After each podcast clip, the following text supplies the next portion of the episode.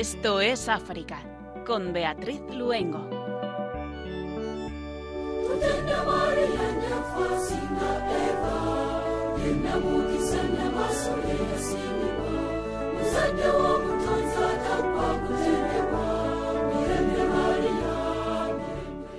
Muy buenas tardes, queridos oyentes de Radio María y de Esto es África. Les damos la bienvenida si se acaban de incorporar y les saludamos el equipo que hoy nos encontramos haciendo el programa, Germán García en el control de sonido y Beatriz Luengo quien les habla.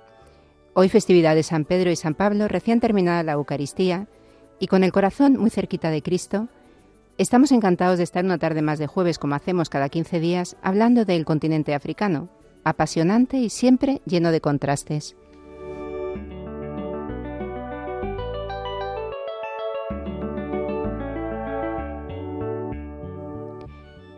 Y un país lleno de contrastes es la República de Sudán. Un vasto desierto al norte y el río Nilo, que atraviesa la parte septentrional del país de norte a sur, dando vida. Los países que lo rodean, Egipto, Etiopía, Chad, con su enorme riqueza cultural lo convierten en un lugar fascinante. Pero también es un país con una historia marcada por dos guerras civiles, la última de las cuales terminó en 2005. Ahora, desgraciadamente, volvía a estallar un enfrentamiento el pasado 15 de abril los combates entre el ejército de Sudán del Norte y las milicias paramilitares. Un conflicto que amenaza con convertirse en una guerra civil y que tiene un fuerte impacto en los países vecinos. Hoy nos acompaña para hablar de este tema el padre Jorge Naranjo Alcaide, sacerdote comboniano y director del Colegio de Ciencia y Tecnología en Jartum, la, la capital del país. Ponemos Sudán bajo el manto de la Virgen y comenzamos Esto es África.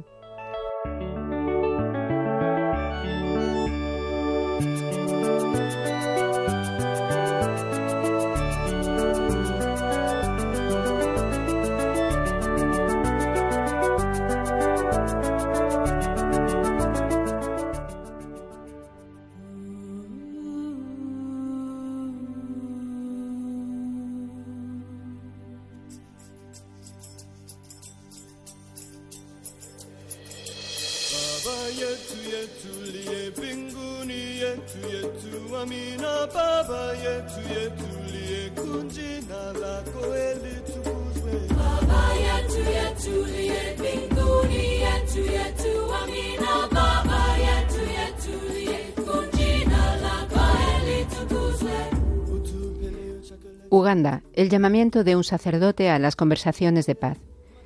Muchos inocentes siguen muriendo en una guerra olvidada, afirma el padre Sunday Agustín Masereka, de la diócesis de Kasese en el oeste de Uganda, cerca del lugar donde más de 40 estudiantes fueron asesinados en el interior de una escuela.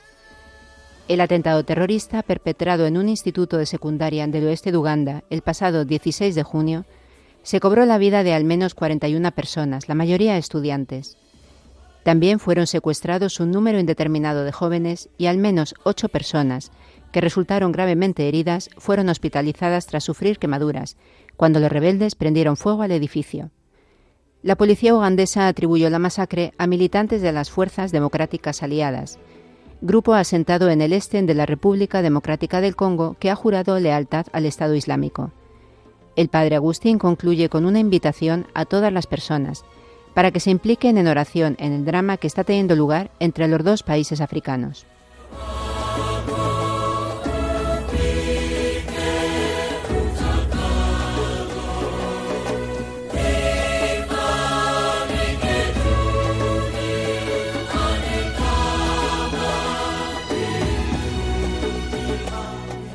Nigeria, sacerdote asesinado al regresar de labor pastoral.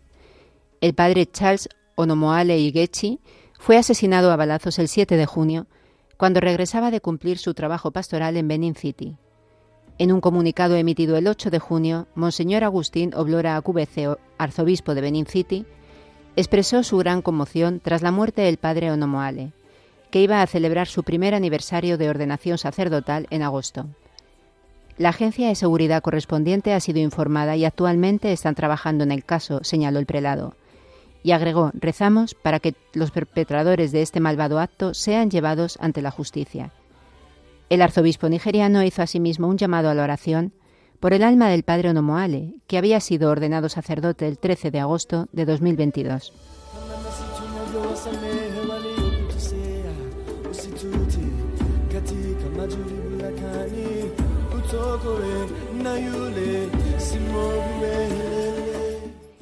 República Democrática del Congo. El cardenal Tagle a la iglesia de Goma. El Papa Francisco lleva en el corazón.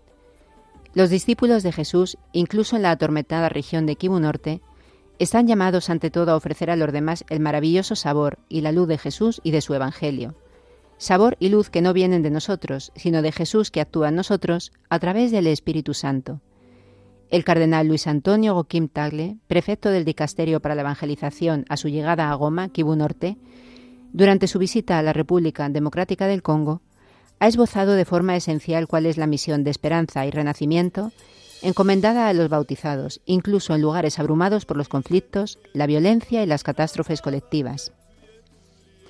En la homilía de la misa, celebrada el martes 13 de junio en la iglesia de Nuestra Señora del Carmen, en el día en que la Iglesia celebra la memoria litúrgica de San Antonio de Padua, el cardenal Tagle ha hecho un llamamiento a la paz y a la reconciliación, llevando el saludo del Papa Francisco a toda la Iglesia de Goma.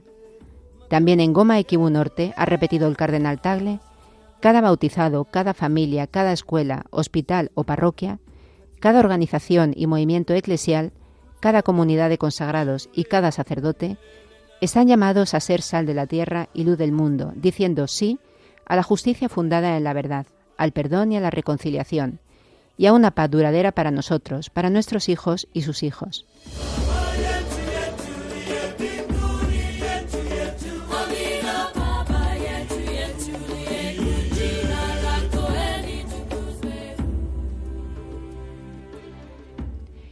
Chad, el conflicto de Sudán corre el peligro de desestabilizar este país. El enfrentamiento entre facciones militares en Sudán tiene graves consecuencias humanitarias para estados vecinos como Chad y la República Centroafricana, países que hasta ahora han acogido a 100.000 y 10.000 refugiados sudaneses respectivamente. Durante su reciente visita a las zonas fronterizas con Sudán, el ministro chadiano de Administración Territorial, Limane Mahamat, se ha reunido con los gobernadores de las tres provincias, las de Wadai, Sila y Wadifira, que acogen a refugiados sudaneses. Los tres gobernadores recomendaron la rápida reubicación de los refugiados de las regiones fronterizas, un mayor apoyo a las comunidades locales y el refuerzo de las instalaciones sanitarias y educativas básicas. En el pasado reciente, las relaciones entre Chad y Sudán se han caracterizado por conflictos, guerras de poder y acuerdos de paz frágiles. La región sudanesa de Darfur desempeña un papel crucial. En distintos momentos, Darfur ha sido refugio de grupos rebeldes de ambos países.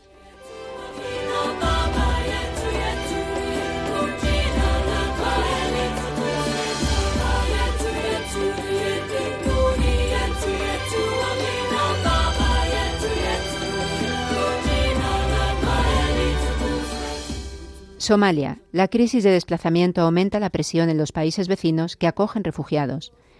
Sequía, inundaciones y la violencia yihadista que asolan este país están cerca de ocasionar una catástrofe humanitaria y humana en la ya de por sí saturados campos de refugiados en Dabab, en Kenia, el asentamiento humano de estas características más grande del planeta. Los cinco enclaves que forman este campo de refugiados acogen más de 300.000 personas, la mayoría de ellas de la vecina Somalia. Las instalaciones se han visto desbordadas provocando un grave hacinamiento que afecta a las condiciones de salubridad y al suministro de agua potable. Además de los refugiados, el país tiene más de un millón de desplazados internos que se han visto forzados a dejar sus hogares en apenas medio año. Etiopía, inmerso también en sus propios conflictos internos, también se ha convertido en refugio de miles de personas.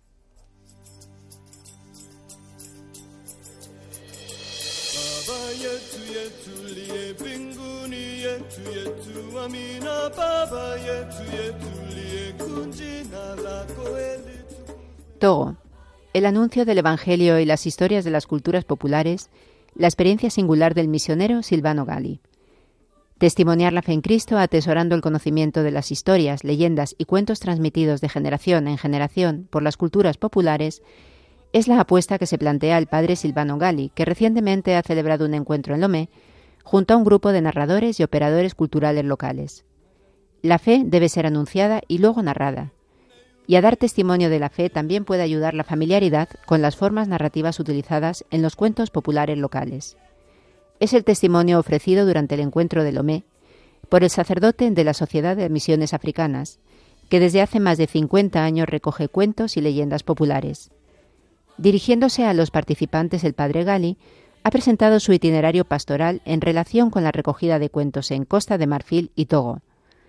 Antes de instalarse en Togo, el misionero pasó más de 30 años en Costa de Marfil. En 2004, el padre Silvano llegó a Cologuaré, en la diócesis de Socodé, y desde 2021 trabaja en Lomé, donde acompaña a jóvenes aspirantes a la Sociedad de Misiones Africanas.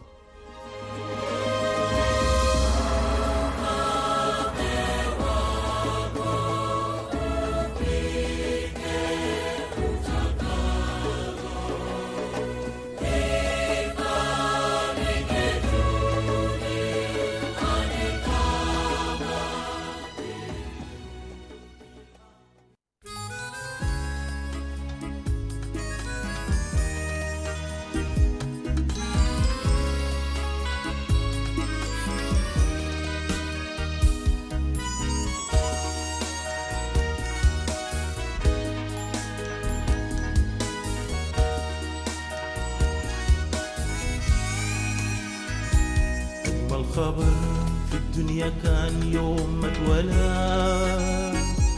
ابن الإله عمانوئيل رب الفداء أصوات تقول وملائكة تهتف في العلا.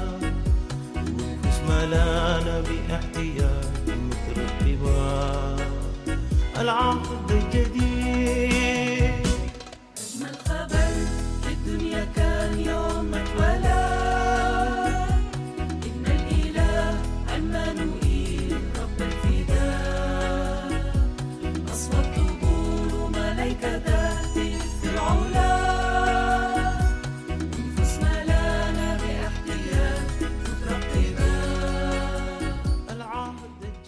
Sudán, un país que tiene una larga historia que se remonta a la Edad Antigua.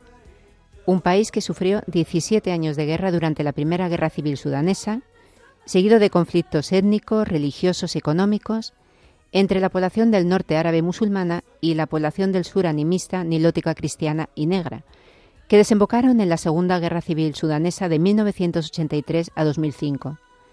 En el año 2011 se votó un referéndum y Sudán se divide en dos entidades nacionales, norte y sur. El pasado 15 de abril de nuevo volvía a estallar un conflicto en la República de Sudán. Combates que están dejando más de un millón y medio de personas desplazadas y situaciones muy complicadas en lugares como Jartum o en el oeste de Darfur.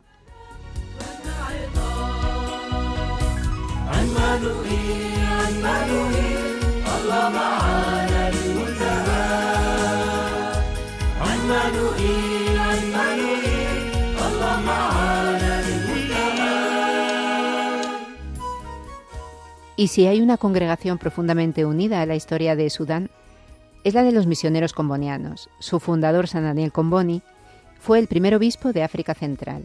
Allí muere precisamente en Jartum, pero su obra, como predijo, no murió. Hoy hemos invitado al padre Jorge Naranjo Alcaide para que nos hable de la situación que se está viviendo en la República Democrática de Sudán, en este país que él también conoce. Él es misionero comboniano y director general del Colegio Comboniano de Ciencia y Tecnología de Jartum, lugar donde reside. Muy buenas tardes, padre Jorge. Hola, buenas tardes. Pues bienvenido de nuevo a Estos África, que ya es la segunda vez creo que está con nosotros, ¿no? En el programa. Sí, exactamente. Muchas gracias. En abril de 2022 nos acompañaste y estabas aquí con nosotros en, en Esto es África. Entonces hablábamos alejando la imagen de Sudán como un país en guerra. Pero desgraciadamente, aproximadamente un año después, el pasado 15 de abril, vuelve de nuevo a estallar un conflicto que está provocando intensos combates. Lo primero de todo, queremos preguntarte si quedan allí misioneros y, cómo se encuentran. Sí, nosotros los misioneros combonianos tenemos, teníamos seis comunidades. Tres han debido ser evacuadas por haberse quedado en medio del conflicto y por lo tanto nos quedan tres comunidades en las ciudades de Port Sudán, Kost y El Obeid. También hay una comunidad de salesianos en una zona al sur, un poco periférica al sur de, de Jartum. Y vamos, somos las congregaciones que, que quedamos ahí en medio de este conflicto bélico. ¿Dónde te encuentras cuando estalla este conflicto y, y cómo recibes estas noticias? Pues yo había salido de vacaciones el 13 de abril, es decir, dos días antes del inicio del conflicto, dejando todo ordenado y en paz. Y, y, por lo tanto, cuando el sábado 15 empieza la guerra, yo estoy aquí en España. Pero ya entonces no escuchabais que podía pasar algo, que el tema se estaba enrareciendo. A ver, en los días precedentes a, a mi salida, estábamos expectantes porque se debía firmar un acuerdo entre las diferentes plataformas civiles y los dos ejércitos que ahora están en, en guerra. Y es, la firma de ese acuerdo se había pospuesto dos veces. Eh, al mismo tiempo veíamos un aumento de la presencia militar de uno de los dos ejércitos, el grupo paramilitar, la Fuerza de Apoyo Rápido, que habían traído al sur de la capital unos 60.000 soldados. Eh, es decir, se palpaba la tensión, pero muchos pensábamos que se trataba de un po- movimientos para hacer ver la fuerza que el ejército tenía eh, con el objetivo de conseguir una tajada mayor en estas negociaciones que se estaban llevando a cabo. La verdad es que no pensábamos que en cambio lo que este ejército estaba haciendo era preparar un golpe de Estado. Eres un gran conocedor de, de Sudán y del mundo árabe, Jartum, wow. Háblanos un poco de esa historia de Sudán, ¿no? Vinculada también a, a Sudán del Sur. Dos países siempre maravillosos, pero ahora marcados por los conflictos. Cuéntanos esa trayectoria que, que nos ayuda a entender un poco qué es lo que está ocurriendo en la actualidad, porque es, es difícil entenderlo. Sí, normalmente los conflictos en Sudán han tenido que ver siempre con la injusticia en la distribución de recursos entre el centro, es decir, la zona de Jartum y las tribus un poco alrededor de esta zona central del Valle del Nilo, y las periferias. Una periferia antes de la separación del sur era el sur, ¿no? donde habitan, como decías al principio, tribus más identificadas con las culturas negras que con la árabe de carácter nilótico, eh, normalmente no tan no islamizadas. Entonces, esa era la periferia del sur con la que ha habido dos guerras civiles entre el 55 y el 72 y el 83 y el 2005. Ahora, el conflicto actual tiene, más, tiene que ver más con la tensión con otra región periférica que sería el oeste, la región de Darfur. Allí en esa región, pues en el 2003 se formó un grupo paramilitar que popularmente se llamaban Janjaweed. La palabra Janjaweed está compuesta de dos palabras, eh, Jin que significa diablo y Anawid que significa caballo, o sea, como caballos a diablo.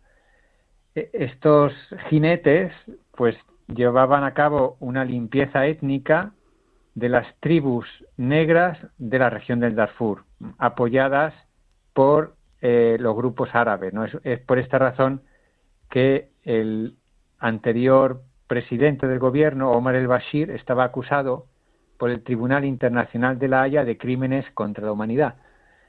Este ejército, que eran los Janjaweed, eh, pasó a adquirir un estatus legal con el nombre de Fuerzas de Apoyo Rápido y tenían la competencia de la vigilancia de las fronteras y bueno, eran, estaban bajo el mandato del ejército para operaciones ordinarias y de los servicios de inteligencia para operaciones extraordinarias. Cuando en el 2019 la Revolución Popular eh, derroca el régimen de Omar el-Bashir, tanto el ejército regular como este grupo de las fuerzas de apoyo rápido apoyan esta revolución para derrocar el régimen. Eh, los dos ejércitos también en el 2021, en octubre, dan un golpe de Estado en conjunto contra la componente civil del periodo de transición que se había iniciado, iniciado tras la caída de Omar el-Bashir. Es decir, que estos dos ejércitos iban de la mano eh, hasta que en esta última negociación se debía eh, pues integrar el ejército paramilitar dentro del ejército eh, regular. Y ahí es donde parece que han saltado las chispas, en el sentido de que el ejército veía a, este ejército paramilitar como un subordinado, mientras que este ejército paramilitar eh, quería, para evitar estar subordinado al ejército regular, depender de un poder civil.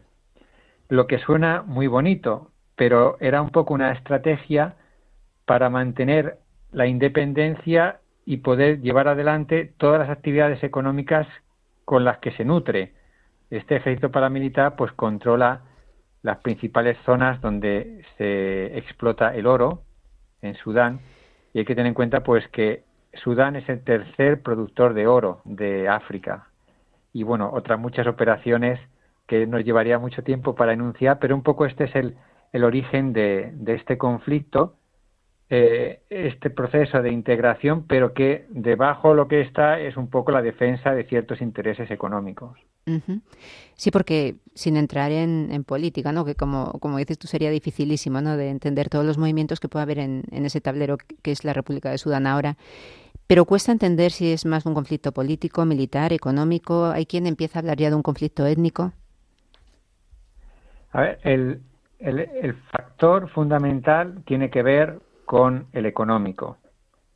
Es decir, el, el grupo paramilitar tiene un entramado de empresas que generan muchísimos recursos, no solo en relación con el oro. El ejército regular también tiene un entramado de empresas. ese es el factor principal. Luego, eh, respecto al, factor étnico, eh, el ejército paramilitar está ligado fundamentalmente a una tribu que se llama los Reyes de Igat. Es una tribu de nómadas árabes de las que habitan el oeste de Sudán y también el este del Chad. Eh, o sea, por eso entre los soldados se encuentran algunos que son chadianos y otros eh, sudaneses. Y, bueno, pues lo que se les acusa a estos paramilitares Igat árabes pues eso, que junto con otras milicias del mismo carácter árabe, pues están exterminando a tribus negras en el oeste, ¿no? En ese sentido, eh, hay una repercusión étnica del conflicto, ¿no? ¿En qué lugares del país son los que se están produciendo los mayores combates? háblanos un poco de la geografía, ¿no? De esta, bueno, algunos ya dicen que es una tercera guerra civil. El principal escenario de las batallas es la ciudad de Jartum, eh, porque un poco la estrategia de este grupo paramilitar era en un primer momento tomar los lugares estratégicos, es decir, el cuartel general del ejército, eh, la sede de la televisión, el palacio presidencial, el aeropuerto internacional. Obviamente todas estas instituciones se encuentran en la capital, que desde el primer momento y hasta hoy es el principal escenario de batalla. Luego, eh, otro punto estratégico es la ciudad de El Obeid, que se encuentra a unos 600 kilómetros al suroeste de Jartum. Y esa ciudad está todavía controlada por el ejército, pero rodeada por los paramilitares. Allí hay un aeropuerto que también tiene un valor estratégico, pues para unir la parte occidental del país con la capital y, luego otro foco importante de las batallas son diversas ciudades, las capitales sobre todo de los cinco estados en los que está dividido la región de Darfur. En el Obeid comentabas que quedaba una comunidad misionera comboniana, ¿no? Sí, en prácticamente casi todas las comunidades religiosas eh, siguen presentes en el Obeid. Ahí pues se juntan de vez en cuando con el obispo y, bueno, juntos analizan, ¿no? Eh, nos quedamos, no nos quedamos, y bueno, mientras la gente esté, pues han decidido de, quedarse, a pesar del riesgo que corren, porque estando la ciudad ah, rodeada, pues lo que hacen también los paramilitares es, por ejemplo, cortar el suministro de electricidad, eh, con todas las implicaciones que eso conlleva, ¿no? Pues podemos imaginar los pocos hospitales que hay mm, no pueden funcionar sin electricidad o también en términos de, suministro de agua. Eh, o, pues incluso eso, estando rodeada la ciudad, pues también importar hacia la ciudad pues alimentos, etcétera, etcétera. Pero allí están, sí. Y como no los más perjudicados de este conflicto, la población civil, ¿cómo se están viendo afectados? Ah, claro, con lo que nos estás contando a nivel de hospitales, de, de todo, pues entendemos que tienen que tener situaciones muy difíciles, ¿no? Aparte de estas que he mencionado, uno de los problemas fundamentales que se está dando sobre todo en la zona metropolitana de Jartum, la, zona metropolitana de Jartum eh, comprende tres municipalidades, es muy extensa y tenía, antes del inicio de esta guerra, 7,5 millones de habitantes. Entonces, eh, la mayor parte de esta zona metropolitana está ocupada por los paramilitares. Y estos paramilitares, en el primer momento, de la, tras las primeras semanas de, de combates, dejaron, digamos, postaciones militares y fueron ocupando hospitales y casas de civiles. Entonces yo conozco muchas personas pues que se han encontrado que entraban estos paramilitares, les echaban de casa y convertían esa casa eh, o en un pequeño cuartel o estación de francotiradores, em, aparte de, saqueos, ¿no? Pues en todas las zonas ocupadas por estos grupos de apoyo rápido ha habido saqueos de pues, cajas fuertes, alimento, coches. También hay, hay un, un observatorio que está ah, monitoreando la cuestión de las violaciones contra las mujeres, también pues sobre todo en las zonas donde están, que están controladas por los paramilitares, pues hay oficialmente eh, registradas 36, pero obviamente las reales van mucho más allá de ese número porque muchísima gente las sufre y no las denuncia, ¿no? O no las no quedan registradas, ¿no? Eh, o sea, eh, esto es un poco eh, lo que, la situación que por la que están pasando muchos civiles. Luego también estos paramilitares en, cortan a veces suministro de electricidad y de agua, por lo que la gente se queda en una situación muy, muy precaria. Y, y hablemos de los países con los que hace frontera Sudán. Se calcula que en estos meses más de millón y medio de personas se han visto obligadas a abandonar sus hogares, muchas pues a países como Egipto, donde la situación es estable, pero también a otros países fronterizos que están viviendo sus propios conflictos, ¿no? Como puede ser el caso de Etiopía o países que tienen una violencia casi endémica, ¿no? Como puede ser el, Chad. ¿Cómo piensas que, está afectando esta situación que está viviendo Sudán a los países vecinos? Seguramente, bueno, los países que rodean a Sudán son normalmente países de nivel económico muy bajo. Eh, por lo tanto, la capacidad en términos de recursos de gestionar una emergencia de este tipo es muy pequeña. Eh, el chat está siendo muy generoso porque abre las fronteras eh, a, los refugiados que huyen de la parte de Darfur y ahí parece ser que han llegado unos 120.000 refugiados. E, Egipto está intentando filtrar un poquito más, también ha llegado una cantidad todavía mayor, unos 260.000. Eh, luego hay otro fenómeno, porque en Sudán había casi un millón de sur-sudaneses. Y bueno, pues ahora muchos de ellos están intentando volver hacia su lugar de origen. Y, parece ser que han llegado hasta Sudán del Sur unos 130.000.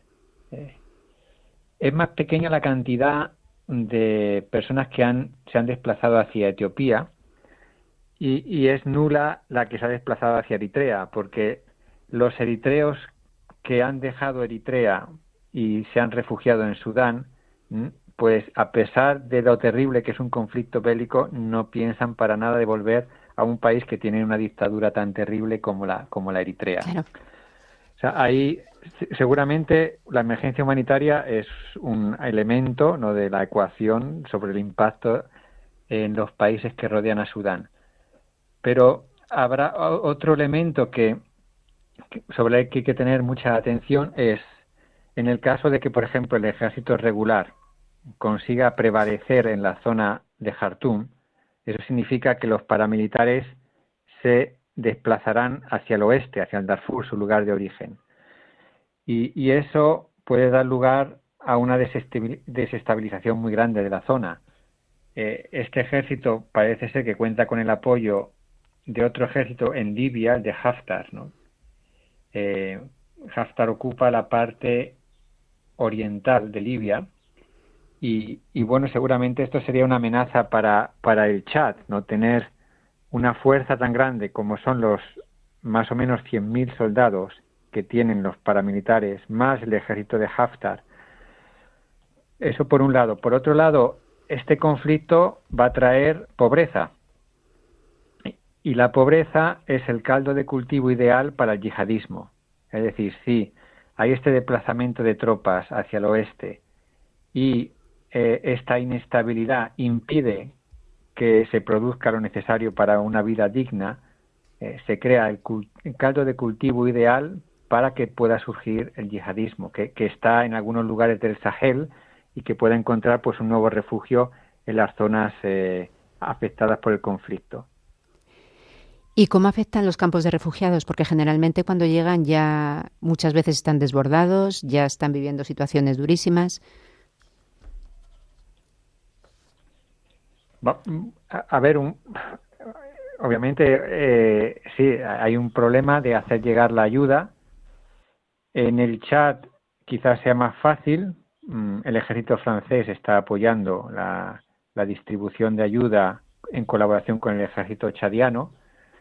En, en Sudán del Sur también las organizaciones internacionales mm, pueden operar lo que sí están encontrando muchas dificultades, tanto por ejemplo Médicos Sin Fronteras, etcétera, para actuar dentro de Sudán, porque hay, hay también campos de desplazados internos en Sudán. Y ahí es donde se están encontrando dificultades porque los dos ejércitos tienen miedo de que los convoys humanitarios puedan ser capturados por el enemigo y usados en su propio beneficio. Y por tanto bloquean mucho eh, la llegada de ayudas humanitarias a los campos de refugiados internos dentro del Sudán.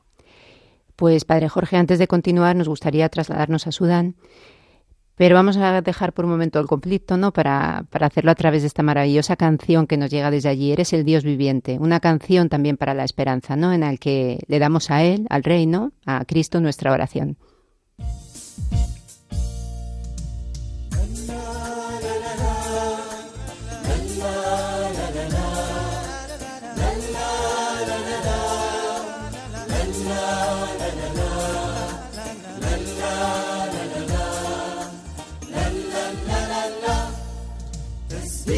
وتصفيقنا يا إلهنا تسبيحنا وتصفيقنا يا إلهنا. يا أنت ملكنا. أنت إلهنا الحي. ما بدمك اشتريتنا حياتنا مديونة لشخصك. يا يسوعنا يا فدي Pues vamos a continuar. En este, ahora nos vamos a ir al, al Colegio Comboniano de Ciencia y Tecnología de Jartum eh, háblanos del impacto que, está teniendo el conflicto en la población civil. Ah, bueno, hablábamos antes del, impacto que tenía la población civil, pero háblanos en concreto, tú que te mueves sobre todo también en, el sector de la educación, ¿no? ¿Qué impacto está teniendo en los jóvenes y, también en el ámbito educativo, ¿no? Porque nos imaginemos, nos imaginamos que actividades como la del Colegio Comboniano en este momento están interrumpidas, claro. El 15 de abril, sábado, cuando empezó el conflicto, en la sección universitaria estábamos de vacaciones entre el primer y el segundo semestre, mientras que en las escuelas primaria y secundaria todavía se había clases y, ese sábado en el que estalló el conflicto era día de clases, de lecciones, ¿no? Y, en nuestro caso, que en el que la, la, escuela se encuentra a 800 metros al sur de uno de los lugares estratégicos, es decir, el Palacio Presidencial, pues nos vimos con la escuela rodeada por los dos ejércitos que combatían. Entonces, solo algunos padres consiguieron llegar para evacuar a sus hijos. Tuvimos 290 niños que se quedaron durmiendo en la escuela, eh, los pusimos en el, en el sótano, pues porque caían bombas, ¿no? Lógicamente. Y ya solamente el día después hubo un hueco para poder evacuarlos. Por lo que se refiere a los estudiantes universitarios, pues tenemos 768 y, y bueno, pues los hay los que eran de origen sur sudanés, muchos han llegado hasta hasta Yuba, hasta la capital de Sudán del Sur. Algunos sudaneses han llegado hasta Egipto eh, y otros se han desplazado a, ciudades fuera de Jartum y algunos todavía están en la ciudad. Y bueno, lo que estamos estudiando con ellos es la posibilidad de hacer el segundo semestre en línea. Precisamente ahora eh, llevo unos siete días, he publicado un, un, cuestionario para ver cuántos responden y cuántos de los que responden querrían continuar el segundo semestre en línea, ¿no? Y bueno, pues de los 768 estudiantes, unos 160 han respondido, es decir, que tienen un cierto acceso a Internet eh, y el 75% me dicen que quieren seguir estudiando a pesar de estar en esta situación. Qué duro, menos mal que por lo menos en esta situación la, la tecnología ayuda, ¿no? Sí, vamos a ver, estamos estudiando eso si es viable, porque no basta con querer, hay que también poder, en este caso, pues, tenemos que ver la, la capacidad de los estudiantes para poder ir adelante en este, en este contexto, pero también de los profesores, pues porque también, bueno, tenemos profesores que están ahora mismo en países del Golfo, en Egipto, algunos todavía en Sudán, los que están, por ejemplo, en Jartum, pues simplemente consiguen leer mensajes de texto. Pero no es que obviamente no pueden ver ni siquiera un vídeo de YouTube o cualquier un poco algo que exija un poco más de ancho de banda es demasiado complicado. Una de las zonas más afectadas por los combates es Cordofán del Norte, cuya capital, El Obeid, está atrapada entre los dos contendientes y al comienzo de las hostilidades incluso la catedral de la ciudad fue atacada por misiles. En esta tensa situación que están viviendo, ¿qué papel piensas que juega la, Iglesia de Sudán? El principal papel es el de estar con la gente. Como comentaba anteriormente, ¿no? el obispo y las congregaciones que trabajan en el Obeid han decidido quedarse porque la gente se ha quedado. En el caso, por ejemplo, que hablábamos antes, eh, la, la, comunidad, por ejemplo, de Masalma, esto es en Ondurmán, Allí toda la gente había dejado el barrio. Pues en ese momento también los misioneros se fueron, ¿no? Desde esa ciudad hondurmana hacia Port Sudán, que está más tranquila. Es decir, eh, la presencia es lo poco que se puede hacer y, luego también lo que estamos haciendo a través de donativos de gente es ayudar en la evacuación. Pues eh, estamos en contacto con gente que a lo mejor en un momento dado su barrio se convierte en un campo de batalla y, bueno, pues los ayudamos para desplazarse a otra ciudad de Sudán donde mm, no es tan peligrosa. Y, estas ayudas a veces también implican pues atención médica o, ayuda para alimento, ¿no? Y es un poco así lo que, lo que estamos haciendo fundamentalmente. Imposible predecir el futuro, pero, pero desde tu conocimiento de Sudán, ¿Cómo ves este futuro? ¿No ves posible un final rápido o corre el peligro de convertirse en un nuevo conflicto olvidado? Porque además generalmente este, este tipo de, conflictos al principio, mientras duran las evacuaciones y tal, se suele hacer más eco ¿no? a nivel de, difusión, pero luego se quedan ahí como enquistados. Sí, aquí las posibilidades de, solución son, me parece que sean estas, ¿no? Uno, eh, que el ejército regular gradualmente o uno de los dos ejércitos prevalga ¿no? en, la batalla. Eh, pero esto, si, fuera esta la única solución, esto llevará meses, al menos, ¿eh? porque los dos ejércitos son muy potentes, cada uno tiene más de 100.000 soldados. Para los oyentes conviene decir que el ejército español, como punto de referencia, tiene unos 60.000, ya que hablamos de dos ejércitos con más de 100.000 soldados. Otra, eh, las negociaciones que están teniendo lugar tanto en Jeddah como las mediadas por la Unión Africana, no les veo ningún futuro Por un lado, porque eh, están excluyendo totalmente a las plataformas civiles y, y están solamente involucrando a los dos ejércitos que no tienen otra finalidad que la conquista del poder y la, y la eliminación del otro.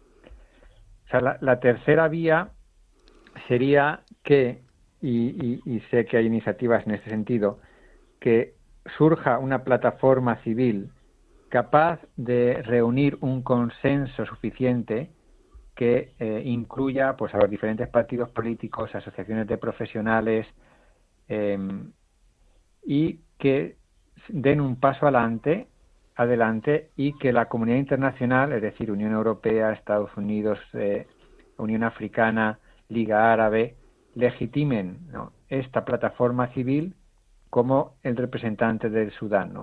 Y, y esa es- esta cuña creo que es la única que puede romper esta piedra tan dura.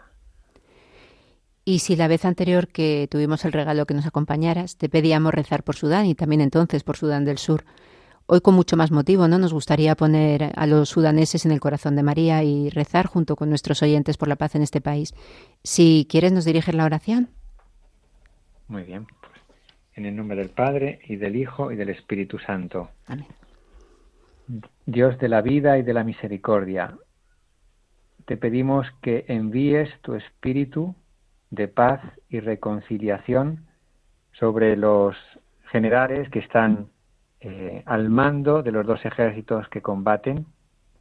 Te pedimos también que envíes el espíritu, el espíritu de justicia sobre eh, y la sabiduría sobre mm, los civiles para que encuentren alternativas a, a esto y también el espíritu de reconciliación para que no surja el odio y, eh, y el odio hacia el otro. Te lo pedimos esto por Cristo nuestro Señor. Amén. Pues Padre Jorge Naranjo Alcaide, misionero comboniano y director general del Colegio Comboniano de Ciencia y Tecnología de Jartum en Sudán, muchísimas gracias por habernos acompañado, que me imagino que habrás concedido muchísimas entrevistas y, y bueno, pues ha sido un ha sido un placer poderte tener en el programa y también te agradecemos como nos has contado todo lo que está ocurriendo allí. Muchísimas gracias. Gracias a vosotros por mantener vivo el interés sobre este conflicto, porque lo peor que puede pasar es que se convierta en un conflicto olvidado. Muchas gracias. A la Virgen pedimos que no sea así. Muchísimas gracias. A vosotros.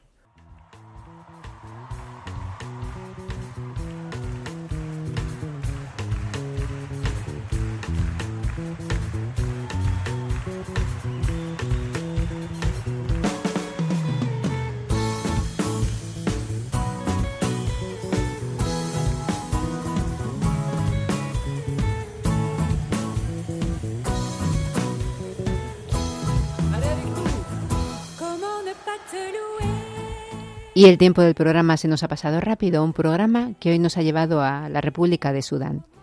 Allí hemos viajado a través de las ondas con el testimonio del padre Jorge Naranjo Alcaide, misionero comboniano y director general del Colegio Comboniano de Ciencia y Tecnología de Jartum, un gran conocedor de este país que nos ha ayudado a entender cómo se ha llegado al enfrentamiento que se está produciendo y cómo se está viendo afectada su población y los países vecinos. Le agradecemos de corazón su presencia en el programa. Muchas gracias también a Germán García, que hoy nos ha acompañado en el control de sonido, y por supuesto a ustedes que comparten su tiempo con nosotros, aquí en la emisora de la Virgen. Si desean ponerse en contacto con nosotros, estaremos encantados de recibir sus mails en estoesafrica@radiomaria.es. Y también les recordamos que en Radio María tenemos el fantástico podcast que pueden volver a escuchar sus programas favoritos. Si no han podido escuchar el programa entero o quieren recomendarlo a alguien que no haya podido escucharlo, busquen en el podcast por el nombre del programa Esto es África. Nos despedimos con esta preciosa canción a nuestra madre que nos llega desde Uganda, un país por el que también pedimos estos días especialmente, que la Reina de la Paz proteja África. Que María les guarde y acompañe siempre, si Dios quiere, les acompañamos de nuevo dentro de 15 días.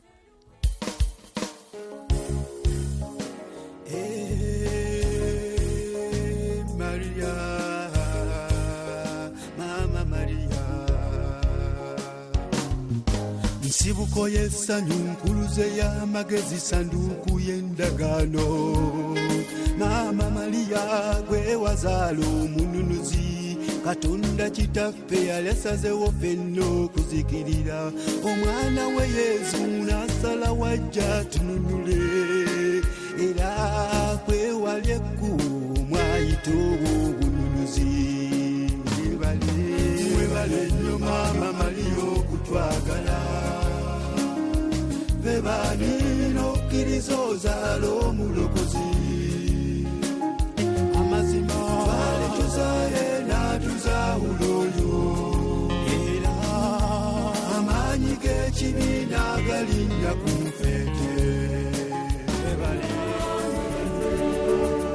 Esto es África, con Beatriz Luengo.